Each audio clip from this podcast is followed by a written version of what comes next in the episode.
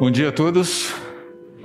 Semana passada, semana anterior, nós iniciamos uma série chamada a, a vocação que habita em mim, reflexões em 2 Timóteo.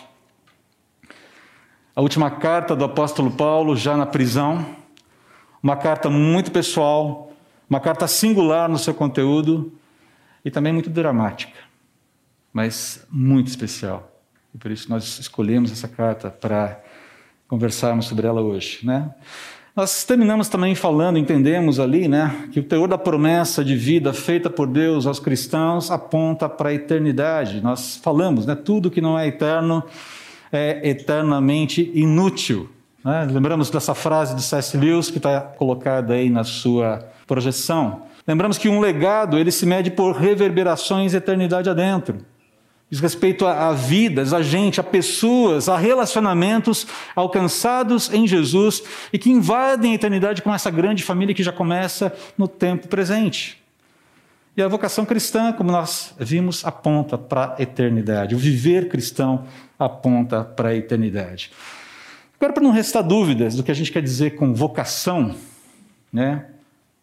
Talvez seja importante explicar, deixar bem claro aqui o que a gente quer dizer com vocação, porque muitas vezes a gente olha para essa ideia de vocação como algo muito ligado a questões profissionais, a, uma, a uma, um aspecto da nossa vida, quando na verdade vocação, cristi, vocação cristã diz respeito ao todo do nosso viver, à totalidade da nossa existência.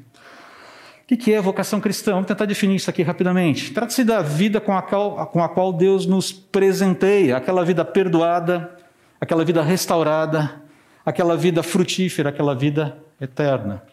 No que diz respeito à eternidade futura, gente pensa em eternidade futura, refere-se à vida plena, aos relacionamentos perfeitos com Deus, com o próximo e com o ambiente, com a própria criação. No que diz respeito ao tempo presente, refere-se à vida cristã, hoje, aqui e agora. Essa possibilidade de viver de imediato, de imediato, de saída, pelo poder de Deus, os primeiros passos do que virá a ser essa vida plena. Essa é a ideia básica aqui, do que significa vocação cristã. Talvez um dos textos que mais bem sintetizem o que significa a vocação cristã é o que está lá em 1 Pedro. Você não precisa abrir, mas se quiser acompanhar, é, não tem a projeção aqui. 1 Pedro, capítulo 2, versículos 9 e 10. 1 Pedro capítulo 2, versículos 9 e 10, ele sintetiza bem o que é a vocação cristã. Uh, Pedro fala assim: Vocês, porém, são geração eleita, sacerdócio real, nação santa, povo exclusivo de Deus, para anunciar as grandezas, da, da, as grandezas perdão, daquele que os chamou das trevas para a sua maravilhosa luz. Antes vocês nem sequer eram povo mas agora são povo de Deus. Não haviam recebido misericórdia, mas agora a receberam. Essa é a síntese, uma boa síntese do que significa a vocação cristã. Ter sido, somos povo escolhido, e não porque temos mérito nisso. Sabemos que o mérito não é nosso, o mérito é de Cristo. Ninguém se torna amigo de Deus pelos próprios méritos, a gente sabe disso. Então, é povo escolhido, reino, nação, uma finalidade, mostrar às pessoas como é admirável aquele que nos chamou das trevas para a sua maravilhosa luz. Perceba que em Jesus nós temos uma identidade como povo. Em Jesus nós temos uma identidade como povo, como família. O cristianismo não se vive em isolamento, a gente tem falado isso. O que caracteriza povo? O que caracteriza nação? O que, queria, o que caracteriza um reino? Basicamente, comunhão, relacionamentos sob um determinado governo, sob um determinado propósito. Isso falando de forma geral. Fazer parte de um povo, fazer parte de uma nação, fazer parte de uma família significa comungar de ideais comuns, de verdades comuns. E relacionamentos são essenciais para essa comunhão desses ideais.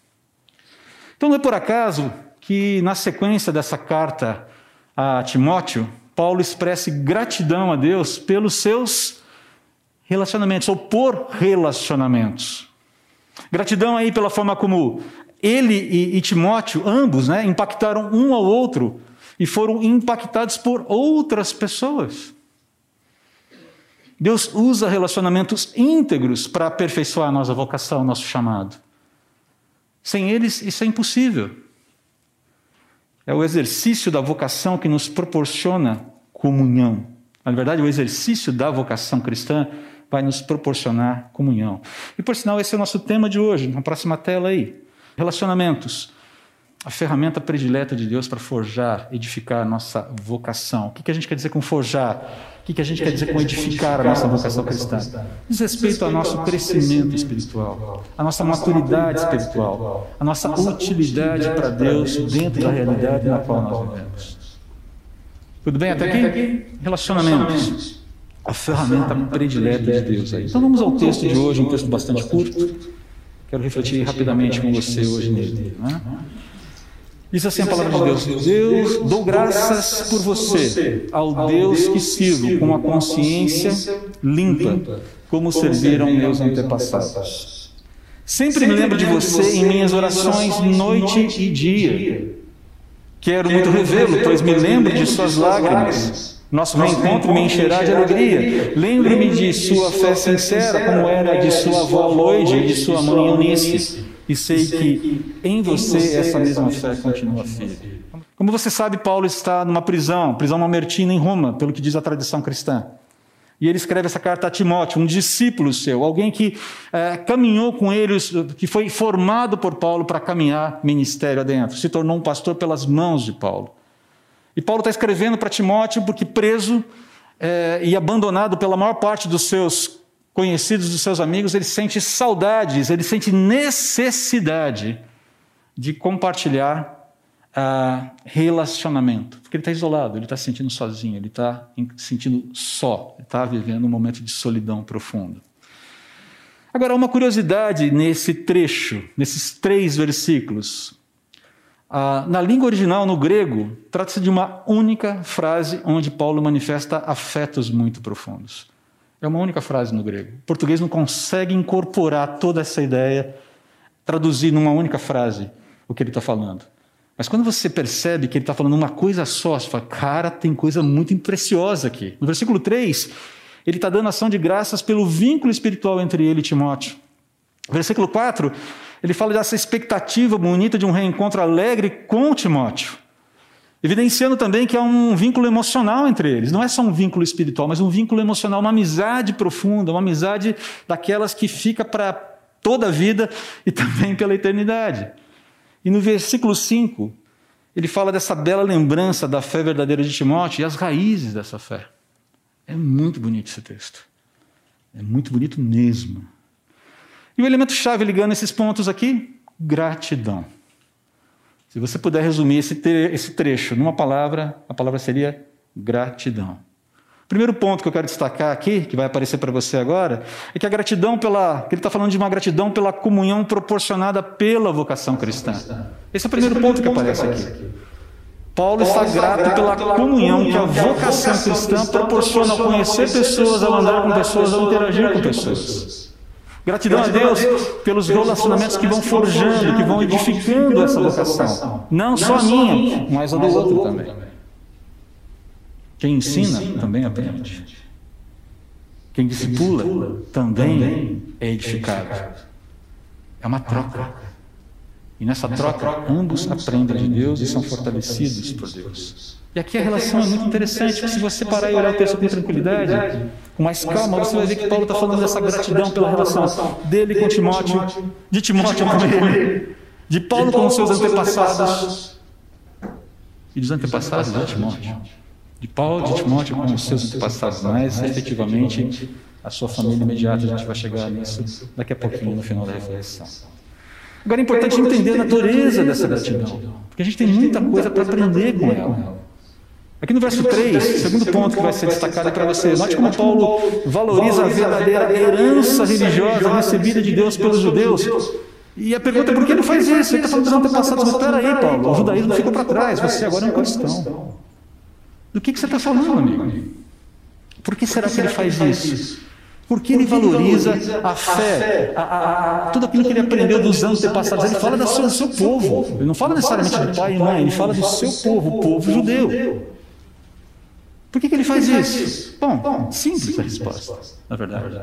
Porque essa verdadeira herança religiosa, fora as tradições que surgiram com os anos, a verdadeira herança religiosa pavimentou o caminho de Paulo até Jesus. Tudo que ele aprendeu no judaísmo, tudo que ele viu no Antigo Testamento, tudo que ele aprendeu dos seus mestres ali, culminaram em Cristo. Quando ele olha, os olhos dele são abertos e fala: Uau, de fato, tudo isso aqui, Jesus é o cumprimento de tudo aquilo que eu aprendi lá atrás. E mais, essa herança religiosa também havia pavimentado o caminho da família de Timóteo até Jesus, como a gente vai ver no versículo 5 daqui a pouco. Há uma similaridade muito bonita entre eles aí. Eles têm basicamente o mesmo caminhar, quase que um mesmo caminho construído por Deus. Então, quando Paulo afirma a Timóteo que sempre serviu a Deus com a consciência limpa, que é a expressão que ele usa aqui, significa que, se no judaísmo ele havia adorado a Deus de acordo com as prescrições do Antigo Testamento, ele, foi, ele trabalhou com aquilo que ele tinha de informação, ele cria naquilo, vivia aquilo. A partir do momento que ele se rendeu a Jesus, ele continuou adorando esse mesmo Deus do Antigo Testamento, agora revelado em Cristo. Ok, agora faz todo sentido. Agora a chave virou. Agora eu entendo o quadro total. Aquilo que estava obscuro no Antigo Testamento está muito claro na pessoa de Jesus agora. Uau! Sensacional. Entendi. Entendi. É disso que ele está falando aqui. O Antigo Testamento sempre apontou para Jesus. E agora eu entendi. Aliás, quando você puder, sugestão aqui para essa semana. Sugestão. Leia o testemunho de Paulo ao rei Agripa, a Festo e a Berenice, no capítulo 26 de Atos.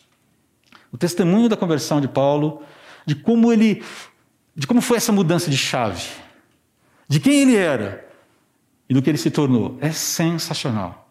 É um baita testemunho, é de arrepiar, é maravilhoso. E eu vou parar por aqui, senão daqui a pouco vocês vão me fazer ler o capítulo 26 e ele é um pouquinho longo.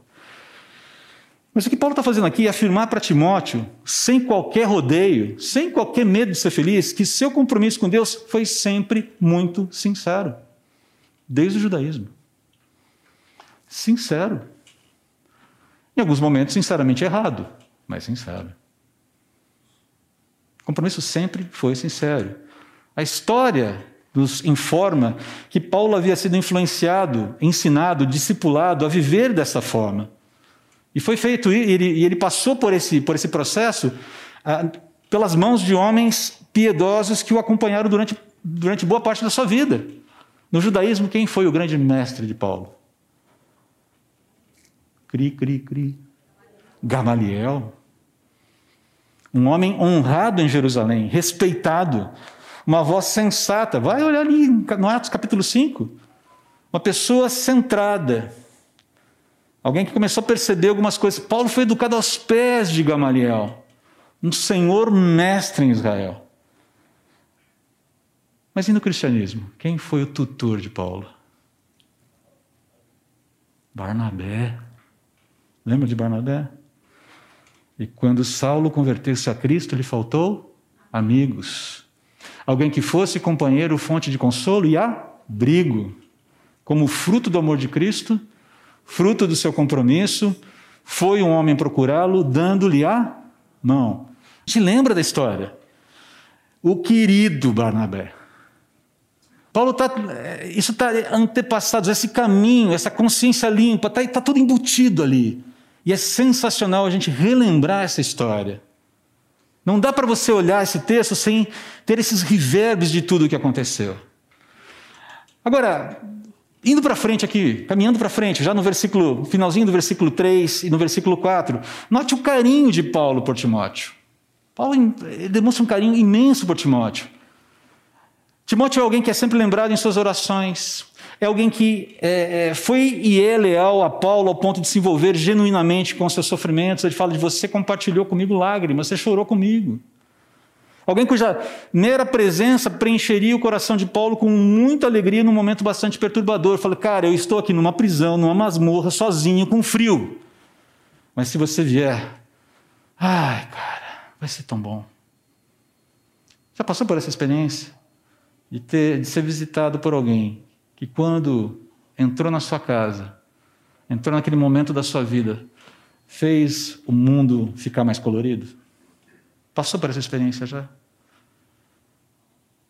Temos pessoas assim na nossa vida que entram na nossa, na nossa realidade, naquele momento mais escuro e trazem luz para aquele momento. Tá, o problema não vai ser resolvido. A gente não está falando de resolução de problemas necessariamente imediatamente, mas a gente fala de alívio, de fortalecimento, de encorajamento. Essa era a, a visão, essa era a troca entre Paulo e Timóteo aqui. Tem mais um aspecto precioso aqui, né? Enquanto ele vai falando sobre a questão da oração, esse próximo passo, esse item 3 aqui. Né? Esse carinho de Paulo por Timóteo revela que é um amor interessado, um amor firme e um amor vulnerável. Um amor vulnerável do mestre pelo discípulo, do discípulo pelo mestre. Amar é estar vulnerável. Essa história de amar e não ter que pedir perdão é coisa de cinema, tá, gente? Ou mentira do diabo essa, né? O amor é estar vulnerável. A maior prova disso é o próprio Senhor Jesus, o próprio Deus que encarnado demonstrou a sua vulnerabilidade ao ponto de ser morto por amor. O que segurou Jesus na cruz a gente sabe, não foram os pregos de 15, 20 centímetros que os romanos usaram. Foi o seu amor. O seu amor o levou para a cruz. E o seu amor e o poder de Deus o fez ressuscitar ao terceiro dia. Amor. Amor nos torna vulneráveis. É disso que a gente está falando aqui. É interessante que o antigo discípulo, Paulo, o antigo discípulo, primeiro lá de Gamaliel, depois de Barnabé, agora se torna um mestre. O mestre de Timóteo. Mas é um mestre que não tem medo de demonstrar sua vulnerabilidade para o discípulo. Até porque já passou por muitos momentos justos. Saia justa, difícil ali com Timóteo. Não tem medo de dizer para o discípulo: ah, é, preciso de você, amigo, preciso da sua presença, preciso do seu ombro, preciso do seu amor leal, preciso que você chore comigo, porque isso vai me fazer bem. Vem depressa, por favor. Corre para cá. Queridos, nenhum, nenhum dos discípulos de Paulo demonstrou tanta lealdade com ele quanto Timóteo. Nenhum. Em Filipenses, capítulo 2, versículo 19, de versículos seguintes, Paulo fala assim: Se for da vontade do Senhor Jesus, falando à igreja de Filipos, né? Espero enviar-lhes Timóteo em breve para visitá-los. Assim ele poderá me animar, contando-me notícias de vocês. Não tenho ninguém que se preocupe sinceramente com o bem-estar de vocês como Timóteo. Todos os outros se preocupam apenas consigo mesmos e não com o que é importante para Jesus Cristo. Ele está falando aqui de gente que está na igreja, de cristãos. Ele tem uma preocupação genuína com vocês, irmãos em Cristo. Mas vocês sabem que Timóteo provou o seu valor, e aí ele qualifica como um filho junto ao pai. Está vendo a relação aqui? Ele tem servido ao meu lado na proclamação das boas novas. A relação era de pai para filho, de filho para pai aqui. O fato é que nessa, nesse texto não é mencionado, mas o fato é que Paulo se lembrou de alguma expressão emocional da lealdade de Timóteo em seu favor no passado. Você chorou comigo. Não fala por quê, mas fala que chorou com, ele. E essa lealdade marcou o coração de Paulo a ferro e fogo. Ele tinha convicção de que Timóteo era alguém com quem ele poderia contar, sobretudo nas horas mais difíceis da caminhada cristã. E esse era um momento difícil para ele. E essas memórias ternas de Paulo sobre Timóteo refletem o carinho desse pastor de coração enorme, Paulo. Que coração pastoral. Então, essa expectativa, a expectativa do encontro, da possibilidade de encontro, deve ter enchido o coração de Paulo de alegria. E o encontro em si, apesar da circunstância, apesar do cenário, apesar da tristeza do cenário, teria sido realmente alentador para Paulo no momento difícil da vida dele. Umas perguntas aqui para você, para mim. Você tem andado, você tem convivido com alguém que te auxilia no exercício da vocação cristã hoje? Um Timóteo da vida? Um Paulo da vida? Existe essa pessoa na sua vida hoje? Alguém que tem é, te ensinado, que tem te abençoado com o seu proceder e não somente com conhecimento? Ou você, eventualmente, é essa pessoa que abençoa, que ensina? não somente com conhecimento. Se você tem, se você é essa pessoa, se você tem essa pessoa, seja grato a Deus e expresse gratidão para essa pessoa pela vida dela na sua vida. É importante isso. É um encorajamento.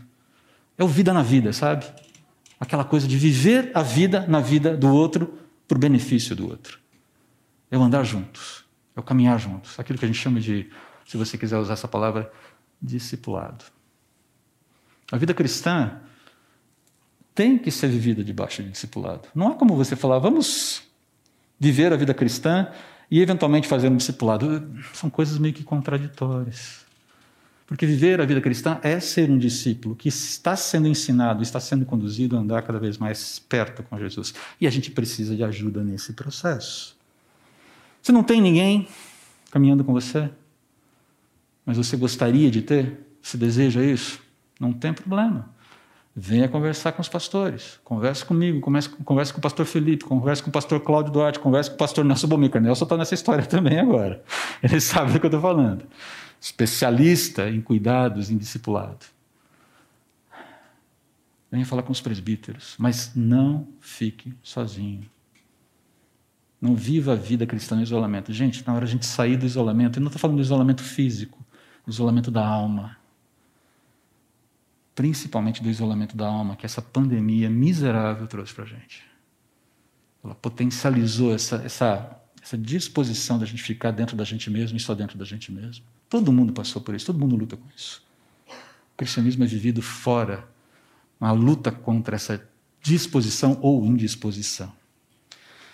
Mas indo para o versículo 5 aqui, é notável aqui, quando a gente chega nesse, nesse, nesse momento, a forma como Paulo demonstra gratidão pela fé genuína de Timóteo e pelas raízes dessa fé. Ele começa com uma afirmação muito séria sobre Timóteo. E essa afirmação é fruto de um discernimento de quem conhece muito bem a pessoa sobre quem está falando. Como eu gostaria que alguém chegasse para mim e falasse assim: Eu conheço a sua fé sincera. Uau! Gostaria de ouvir isso de alguém um dia. Então, esse é outro aspecto tremendo da comunhão cristã aqui. Conhecer o meu irmão a ponto de atestar a autenticidade da fé dele. Não é uma coisa tão simples de fazer. Parece muito simples, a gente lê e passa batido, mas é algo muito sério aqui. Conheço a genuinidade da sua fé, Timóteo. Porque eu conheço a tua história, cara. Eu conheço a tua vida, eu conheço o teu andar, eu conheço o teu proceder, eu conheço. A, eu, eu participei da construção dessa vida. Eu sei quem você é. Isso significa conhecer os defeitos também, as limitações. Tanto é que Paulo, ali na frente, não vai demorar muito, ele vai falar de alguns medos que ele tem em relação a Timóteo. Estou com alguns medinhos aqui em relação a você, amiguinho, mas eu conheço a genuinidade da tua fé. Queridos, esse nível de discernimento sobre outros só ocorre quando os cristãos se abrem para a verdadeira comunhão uns com os outros, relacionando-se de fato uns com os outros. A minha vida está descoberta para o meu irmão. Isso não significa ser. É, abrir de tal forma que, bom, todo mundo vai saber os meus podres todos. Não, a questão é, eu tenho interlocutores com quem eu me abro, que conhecem, que sabem exatamente quem eu sou.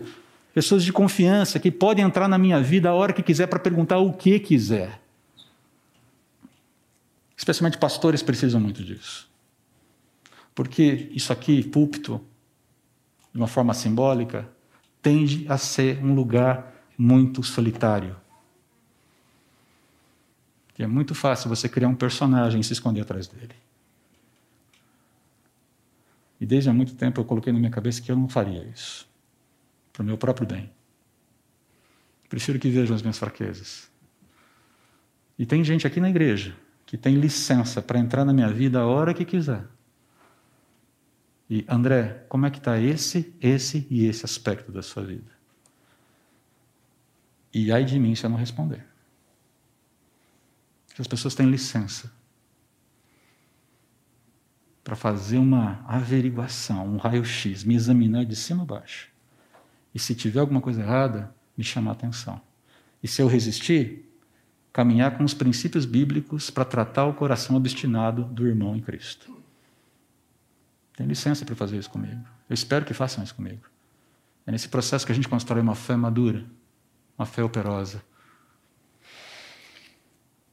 Mas é interessante aqui, a gente precisa lembrar daquele princípio que está em Provérbios 27 e 17, né? Como ferro afia o ferro, o homem afia o seu companheiro. Provérbios 27 e 17. O, o verbo aqui utilizado para afiar é um verbinho hebraico, é iahad. Sabe qual é a ideia aqui do afiar? É fortalecer, golpear ao ponto de tornar preciso, útil. Essa é a ideia do afiar aqui.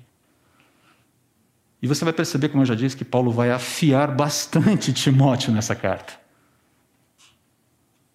Processo da vida cristã, o vida na vida, envolve essa, esse desbastamento, esse afiar, até que a gente esteja no ponto. E é tão difícil fazer isso e passar por isso algumas vezes. Mas é necessário. Absolutamente necessário. E aqui mais algumas perguntas. Você anda com alguém que hoje pode atestar a autenticidade da sua fé? Dar testemunho da sua fé, alguém que te afia? Você é capaz de dar testemunho sobre a fé de alguém? Deus tem te usado para afiar alguém. Nós queremos ser pessoas com esse discernimento que Paulo teve sobre Timóteo. Eu quero. Tem preço, mas eu quero. Nós precisamos, queridos, ter a disposição de aprender a sermos afiados e a afiar. Porque a vida cristã, ela ocorre nesse ambiente. Não tem como ser diferente. Nós precisamos nos reconectar, ter disposição de nos reconectar à vida de comunhão, aprendizado e cuidado mútuo. Com todo respeito a você que nos assiste em casa, isso não é uma crítica, por favor, não veja isso dessa forma.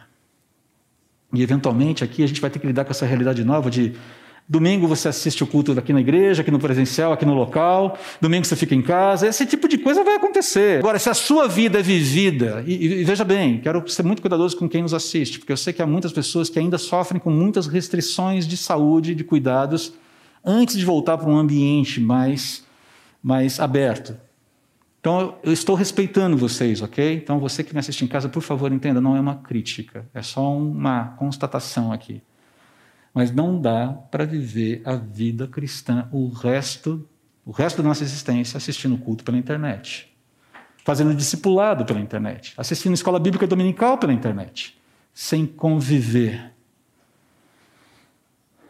Queridos, por melhor que a vacina, por mais eficazes que as vacinas sejam, e Deus permita que elas sejam. E Deus permita que essa politização miserável em torno de questões de saúde seja extinta no nosso país e no mundo.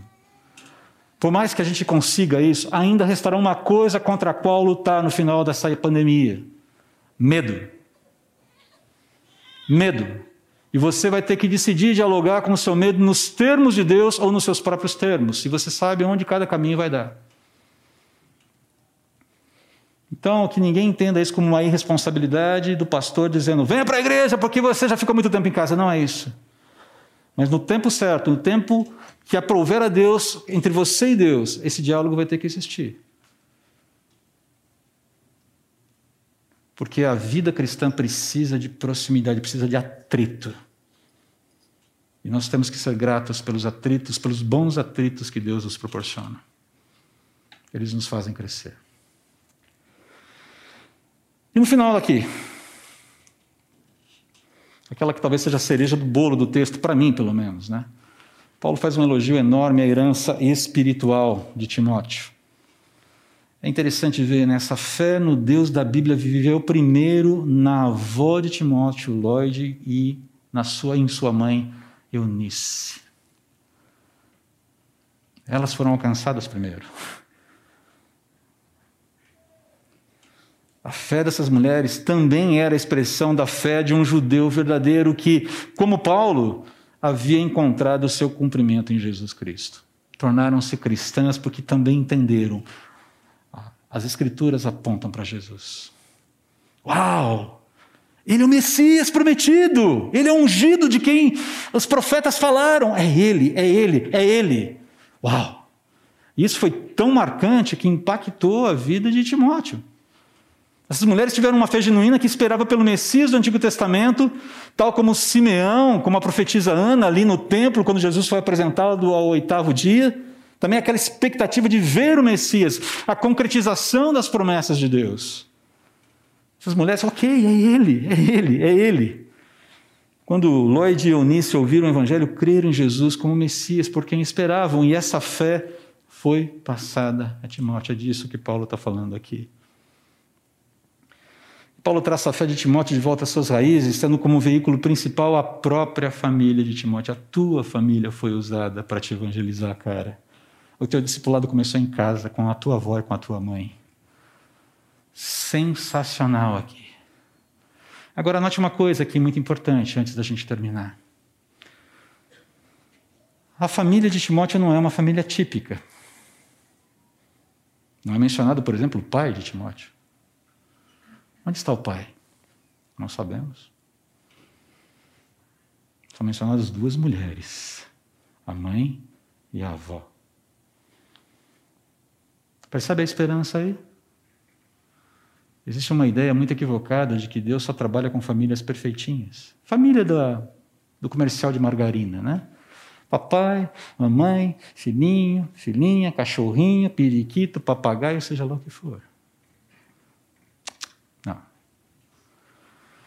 A família de Timóteo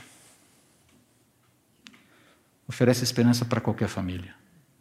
Especialmente, inclusive, famílias fragmentadas pela vida pais e mães viúvos, pais e mães divorciados, pais e mães solteiros e seus filhos.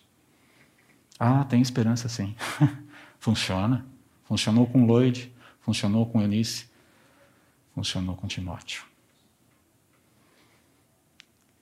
Mas é interessante ver também que Paulo foi um elemento, foi um referencial nessa formação de Timóteo. Aqui eu quero dizer para vocês que nós não devemos ter medo, como comunidade da fé, de sermos referenciais para os filhos de famílias fragmentadas.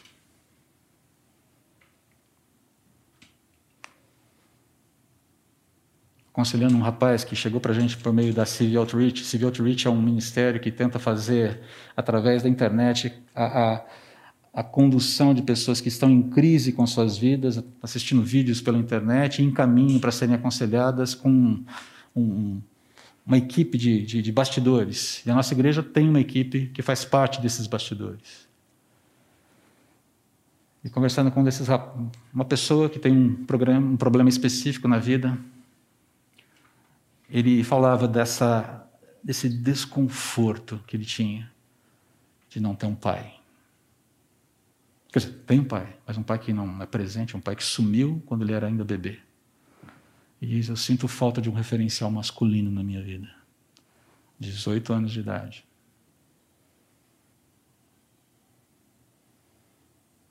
O que é mais interessante é perceber como, depois dessas primeiras conversas, a cada semana ele manda uma mensagem: Oi, bom dia, tudo bem?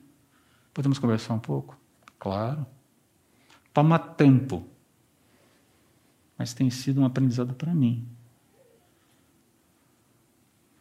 Temos essa disposição de nos colocarmos, homens, começar pelos homens, como referenciais para a nova geração? Dentro de casa, com os nossos filhos, mas também permitir que outros homens de caráter sejam referenciais para os nossos filhos?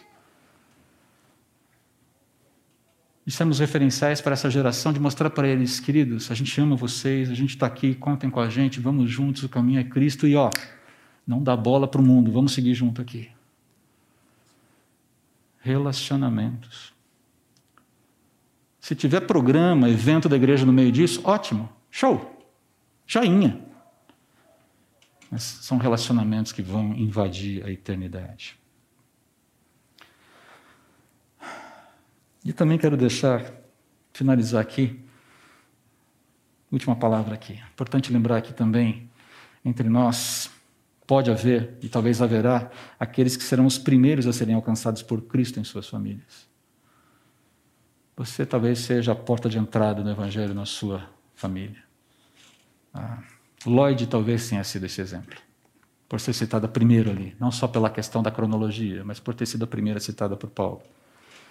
Se esse é o seu caso, se for esse o seu caso, pelo bom exercício da vocação cristã, seja instrumento de, da graça de Deus para, como disse Pedro, anunciar as virtudes daquele que te chamou das trevas para a sua maravilhosa luz a partir do seu próprio lar.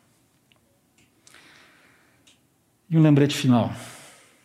O lembrete final está aí na nossa tela agora. Relacionamentos são a ferramenta predileta de Deus para forjar e edificar a nossa vocação.